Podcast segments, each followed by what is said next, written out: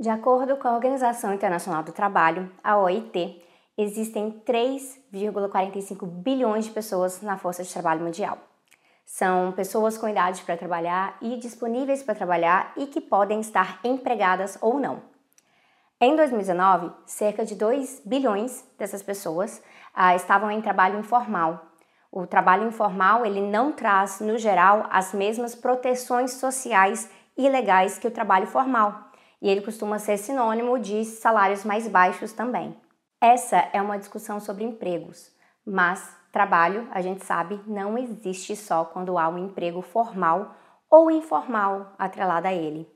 Tarefas domésticas, por exemplo, também são trabalho, mesmo que sejam feitas por você mesmo e para você mesmo ou para a sua família, sem uma contratação externa. A contribuição do feminismo aqui é muito importante para poder se considerar o trabalho de cuidado e aquilo que nós chamamos de reprodução social quando pensamos em trabalho. E aí tem um vídeo de R de reprodução social aqui, aliás. Trabalho é, no fim das contas, uma das categorias mais importantes no marxismo e para a gente entender a exploração no mundo.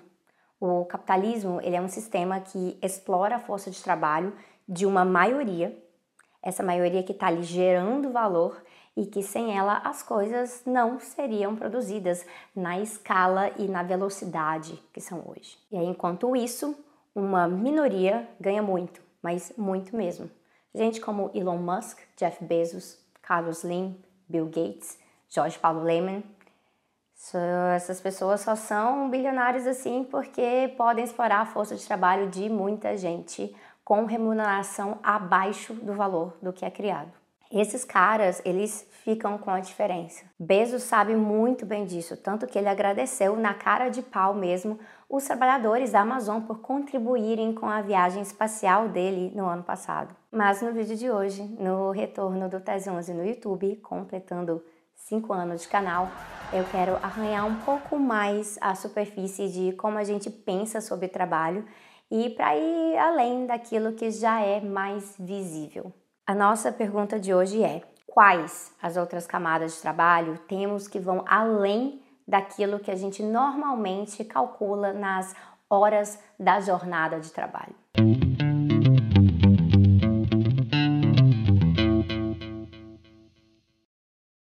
Bora lá! Um dia tem 24 horas e uma semana tem 168 horas. Tecnicamente, a jornada semanal de trabalho no mercado de emprego no Brasil tem uma carga horária de 44 horas. E aí sobram 124 horas na semana. Uma noite de sono entre 6 e 8 horas é o ideal. Então vamos supor que 7 horas de sono. Das 124 horas que sobraram na semana, agora a gente vai subtrair 49 horas dormindo. Agora sobraram 75 horas por semana para uma pessoa num regime de trabalho de 44 horas e sono adequado mas essa pessoa não trabalha em casa, ela tem que se deslocar até o trabalho. Então ela pega o transporte público e ela demora cerca de 90 minutos de manhã para chegar e 90 minutos no final do dia para voltar. Então, apesar de ela trabalhar, digamos, é, batendo ponto 8 horas, 5 dias por semana e mais umas 4 horas no sábado, são 6 dias no total se deslocando por 3 horas, 3 horas cada dia para o trabalho. Então agora a gente vai subtrair 18 horas. E aí sobraram 57 horas na semana dessa pessoa. Calma que essa matemática vai fazer sentido. Então, 57 horas. Dá para fazer muita coisa, certo? Então, vejamos. As pessoas precisam se alimentar.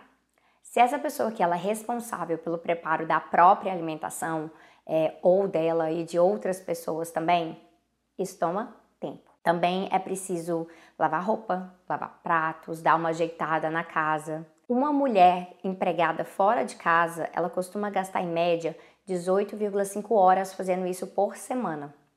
Um homem, 10,4 horas. Então, vou arredondar aqui para cima, tá? Então, 19 e 11. Então, para a mulher, agora sobra na semana 38 horas. Para o homem, 46 horas. Para além disso, se há cuidado de crianças, pessoas idosas e demais pessoas que requerem atenção direta, vão ser mais horas gastas semanais.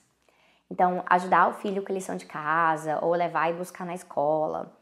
Isso pode tomar de uma, duas horas por dia. Tá começando a sobrar cerca de 30 horas na semana de uma mulher que é empregada fora de casa, mas que executa ela mesma tarefas de reprodução social. Mas pessoas também tomam banho, elas vão ao supermercado e também tem um fato que a OMS recomenda cerca de 5 horas de exercícios físicos, no mínimo, semanais. Então, eu tô aqui achando que na verdade está sobrando assim umas 20 horas agora na semana dessa pessoa.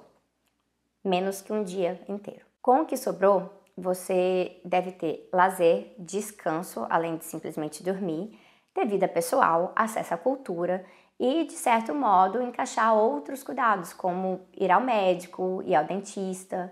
A gente está falando de uma sobra de menos de 3 horas em média por dia para encaixar a parte que é para além da sobrevivência e manutenção da vida. Então, é o encaixe da parte de viver mesmo. E aí tá boa parte do problema. Hoje em dia, a nossa vida é organizada de acordo com a jornada de trabalho. Você sabe quando vai trabalhar e planeja tudo ao redor disso. O trabalho, aquele que é bem visível para fora, é o centro. E ao redor dele vem todos os outros trabalhos, como o cuidado da casa, o tempo de deslocamento. E aí, ao redor disso, a parte de lazer, descanso, cultura, cuidado com a saúde, relacionamentos. Isso tudo vem depois. E é por isso que nós falamos que nós vivemos para trabalhar em vez de trabalhar para poder viver. E pior, com os salários tão baixos e o custo de vida lá em cima, Brasil que o diga, a maioria das pessoas nem vive, majoritariamente sobrevive mesmo. É o que dá. E aí, como dizia Marx sobre trabalho alienado lá nos manuscritos de Paris, abre aspas, pois trabalho, atividade vital, vida produtiva, agora aparecem ao homem apenas como meios para a satisfação de uma necessidade, a de manter a sua existência física. Difícil ter tempo para construir felicidade desse jeito. E parece até estranho falar disso, né? Quando tanta gente está em modo de sobrevivência, tentando se alimentar, não ser despejado, falar de felicidade. Tem gente que acha ruim falar de felicidade marxismo, mas felicidade é uma coisa importantíssima. Infelizmente, é algo que é muito escasso para a classe trabalhadora. Quando se pensa entre os mais pobres e os mais ricos no Brasil, a FGV Social reporta uma diferença de 25,5% em níveis de felicidade. Quanto mais dificuldade uma pessoa passa, mais infeliz ela fica. É meio óbvio, né, o que eu estou falando aqui, mas ainda assim é necessário dizer: vivemos sob desigualdades extremas. E aí nós temos desigualdade econômica, desigualdade de acesso a recursos e serviços, desigualdade no impacto da crise ecológica, aqui o vídeo sobre racismo ambiental, e desigualdade até em poder ser feliz. E isso nos coloca numa posição muito importante de ter que defender a felicidade, né? Claro. Mas é como dizia aquela pergunta que é atribuída a Albert Brecht, que tempos são estes em que temos que defender o óbvio. Só que o sistema capitalista também se coloca como se ele defendesse a felicidade, e aí como? Em formato de coisas, ou como eu gosto de dizer de vez em quando, em formato de tranqueiras.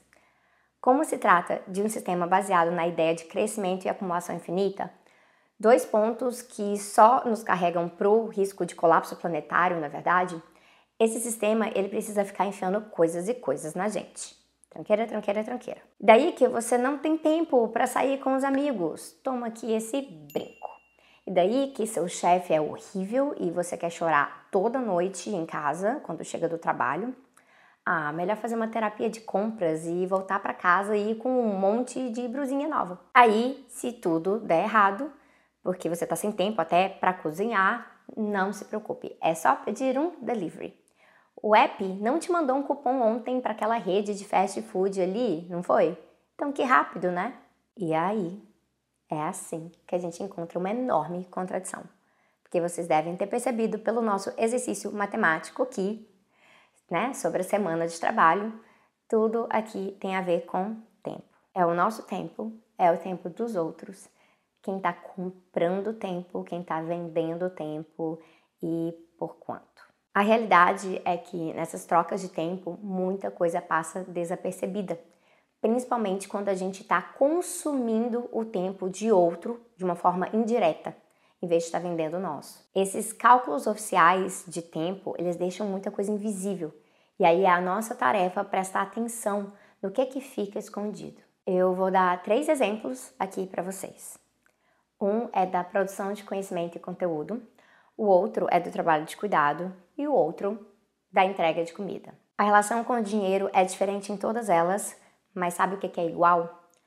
O resultado do trabalho envolvido, muitas vezes, ele parece como mágica, porque o tempo por trás ele não é contabilizado ou ele é sequer reconhecido. Então eu vou começar com o primeiro exemplo porque é onde eu trabalho. Tem a pesquisa e tem o Tese 11, e lógico que eles se complementam, porque o Tese 11 é um projeto de educação política baseado né, na disseminação de pesquisa, mas eu tenho tarefas bem diferentes nesse sentido. Então, quando alguém pega os sintomas mórbidos para ler, que é um livro de quase 400 páginas e letra pequenininha, né, um livro com bastante teoria e pesquisa de campo, pode ser que essa pessoa demore várias semanas para ler o livro. Né? né? Lendo ali nas horas vagas, a gente já sabe que não são muitas. Mas para fazer a pesquisa para esse livro, eu tomei uns quatro anos trabalhando nisso, cerca de umas 35 horas semanais. E aí teve a escrita. Né? Parte eu aproveitei da minha tese, traduzindo ali, adaptando, e o restante original. E aí tem a revisão. E aí tem as mudanças. E aí, para esse livro chegar até você, com o conteúdo que ele tem, só da minha parte aqui são umas 9 mil horas, sem contar trabalho de revisores, editores, diagramadores, capistas, pessoal da logística, vendedores na livraria e por aí vai. São as horas de trabalho de muita gente que estão condensadas aqui. E a remuneração varia, porque é, pode ser que a pessoa esteja sendo paga por serviço prestado, por exemplo, para fazer a capa ou pode ser salário que faz parte de um serviço maior de uma pessoa que, é, por exemplo, né, quem trabalha na livraria vendendo vários livros, não só esse. Ou pode ser direito autoral, né, porque 9 mil horas. Acontece que antes do livro virar realidade, demora. O trabalho de pesquisa ele é muito demorado. É frustrante, ele vai e volta, tem bloqueio de inspiração, tem dificuldade de desenvolvimento de argumento, você tem que entrar em debates, então, até chegar no produto final e na pesquisa, são vários produtos finais. Especialmente se a gente né, acaba se envolvendo também nessa disseminação ampla dos resultados, é, trazendo conteúdo um pouco antes. E aí tem né, a parte do trabalho de sentar a bunda na cadeira e revisar a literatura, ou ficar agendando entrevistas, ou ler um monte de artigos, sendo que nem 20% do que você leu vai ser útil no final. Tudo isso tende a passar desapercebido quando se vê ali, ó, livro. Dá a impressão, talvez, que só a escrita, né, seja o trabalho ali, porque são as palavras que vocês estão vendo. E é como nos vídeos. Neste momento aqui, eu estou gravando. Dá para ver o trabalho de gravação. Mas tem muitas horas de preparo e pesquisa também. Tem revisão de roteiro. É, eu não tiro o vídeo da cabeça, simplesmente sento aqui. Tem o trabalho meu e do Vitor na edição, tem o Gilbert estudando o material para poder gravar a interpretação em Libras. Tem a Ioná organizando o fluxo de trabalho para o vídeo sair na data combinada. Tem a Negra fazendo o material de divulgação, que é em cima de design que foi feito lá atrás pelo Estúdio Caixa. Tem o Roju e o Gavasso legendando para garantir acessibilidade. Tem eu depois conferindo tudo e aí conferindo os comentários e respondendo. Tem a Mapeu garantindo que o site esteja no ar para quando a Ioná vai lá e sobe a lista de referências que eu preparei para vocês, tudo esteja direitinho. Tem a Mirella que cuida das contas para a gente poder pagar a equipe direitinho, né, com todos os direitos. Tem o trabalho do pessoal lá no apoia.se para manter a plataforma e lá vocês colaborarem com o projeto. Tem também quem trabalha no YouTube, né? E deixa tudo isso aqui funcionando. E aí a gente pode extrapolar. Tem o trabalho de quem fez o celular, quem entregou o seu computador e por aí vai. Então, para assistir um vídeo de meia hora no YouTube, pode ser que você esteja interagindo com milhares de horas de trabalho de umas centenas de pessoas. E por isso eu aproveito, inclusive, para lembrar de comentar, curtir e compartilhar, ok? Acontece que na era em que tudo é instantâneo, a gente tende a ficar na superfície, ver só aquilo que está bem na nossa frente e aí a gente simplifica demais a relação de tempo. A maior parte do trabalho ela fica invisível. Isso já é comum há tempos no trabalho de cuidado. Né? Que lindas as crianças, limpinhas, de uniforme cheirosinho, né? o uniforme passadinho, inclusive, lá na escola. É fácil reparar nisso.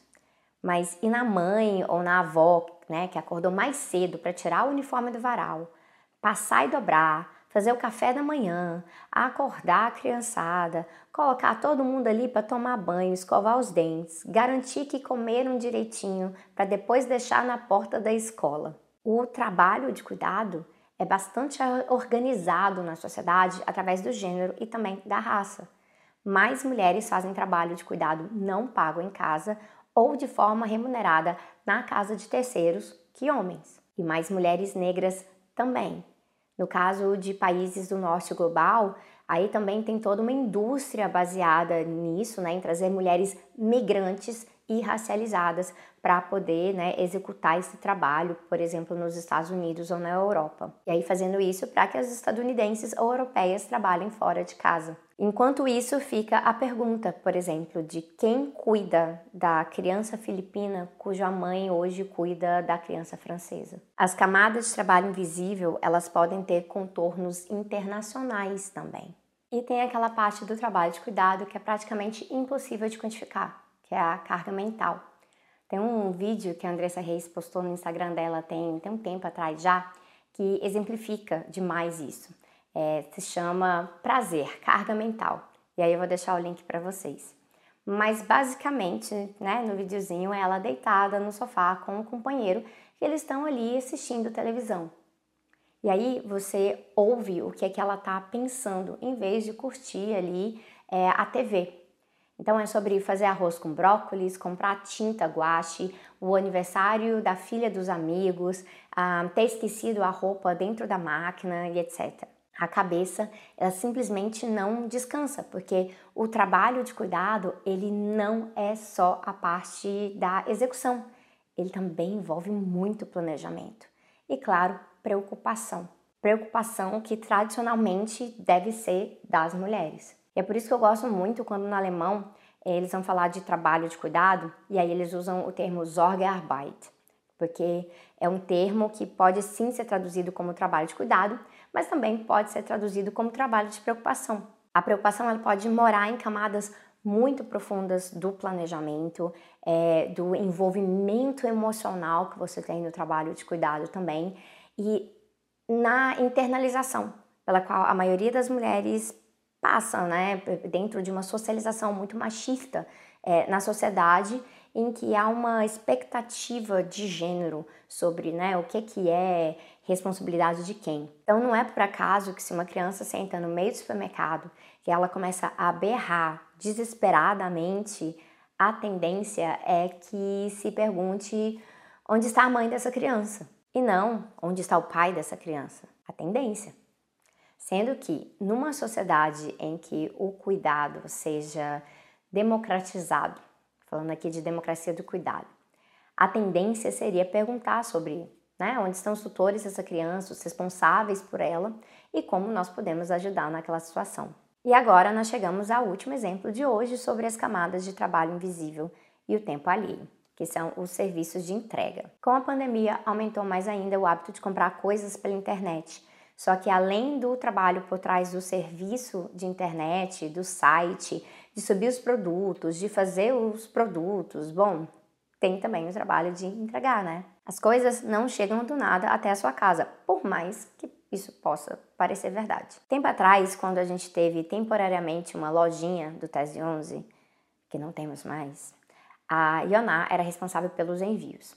Então, para o calendário chegar até as pessoas, a parte da entrega significa que ela pegava os pedidos ela separava tudo, ela embalava, ela colocava o endereço e aí ela ia pessoalmente até a agência dos Correios para poder mandar um por um. Como tinham também as canecas, às vezes significava levar um carrinho cheio de caixas.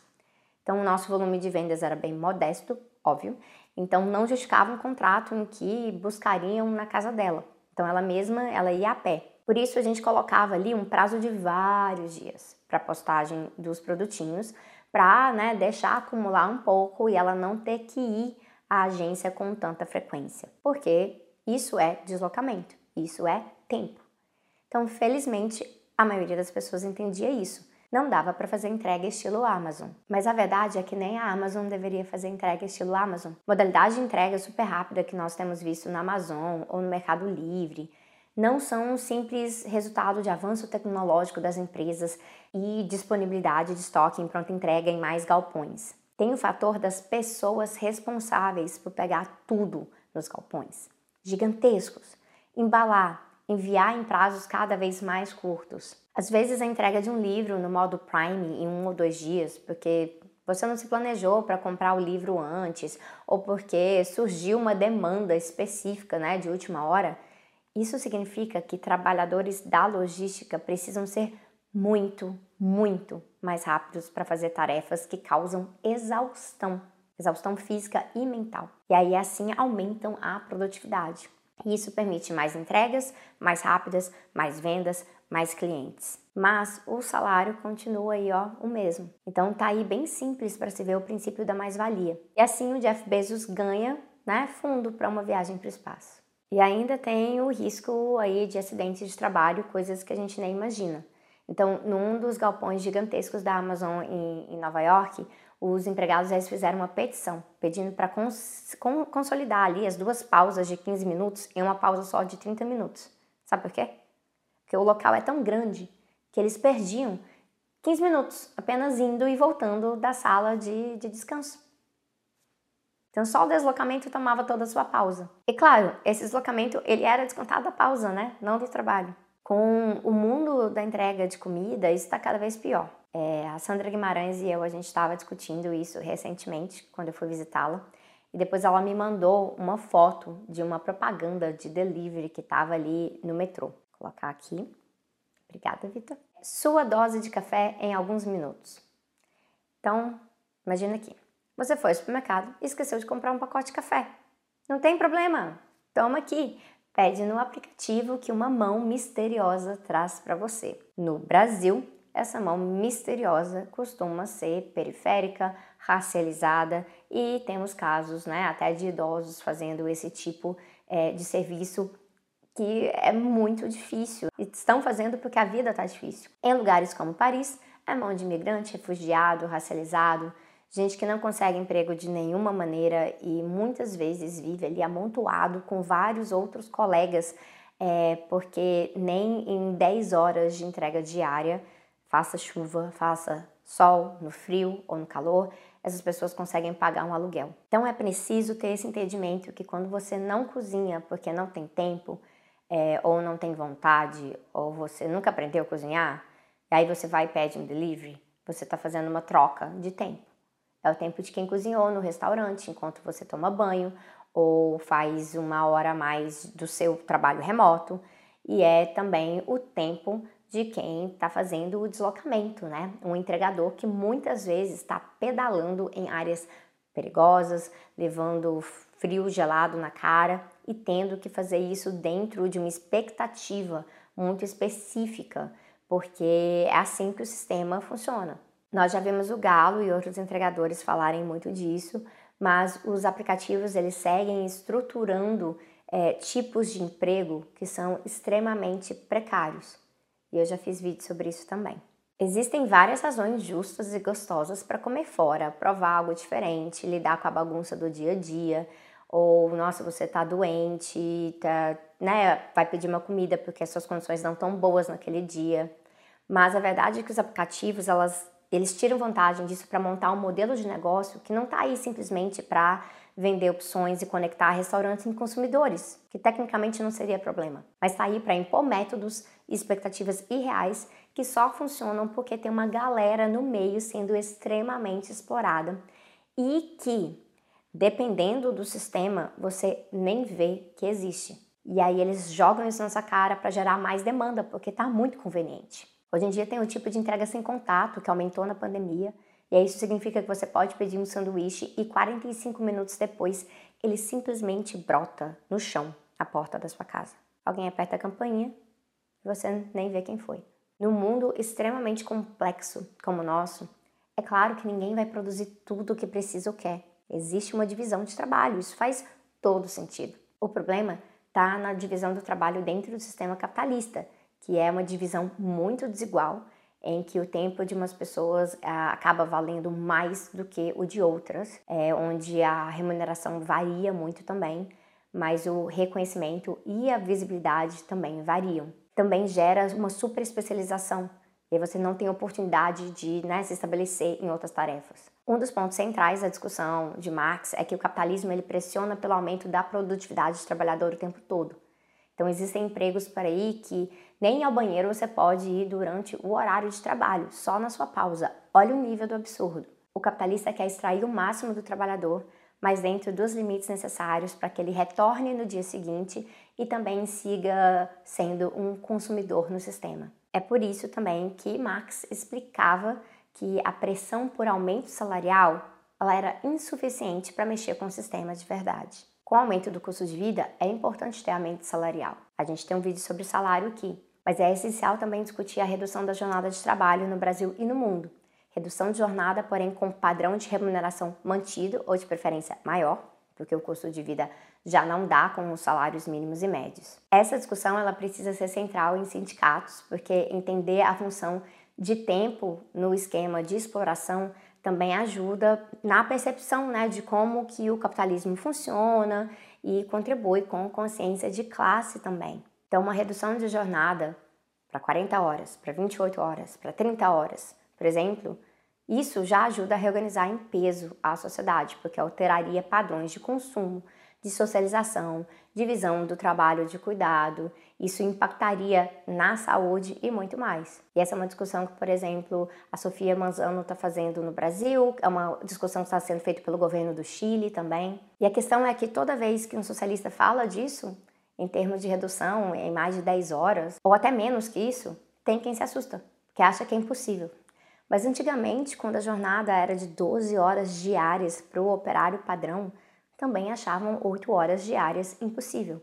E pode ser sim que grande parte da sociedade não esteja pronta para essa conversa, mas nós precisamos provocar para que fique pronta logo, porque redução de jornada de trabalho também é uma pauta ecológica, sabia? Trabalho é uma questão de tempo e em muitas áreas toma muito mais tempo do que parece, e isso tem a ver com a lógica da produção também.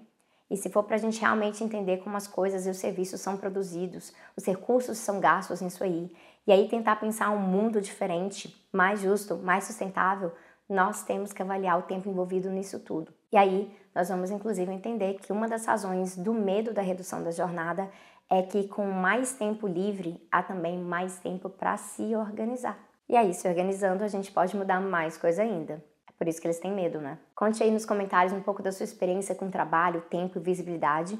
E eu encerro por aqui e vejo vocês em breve.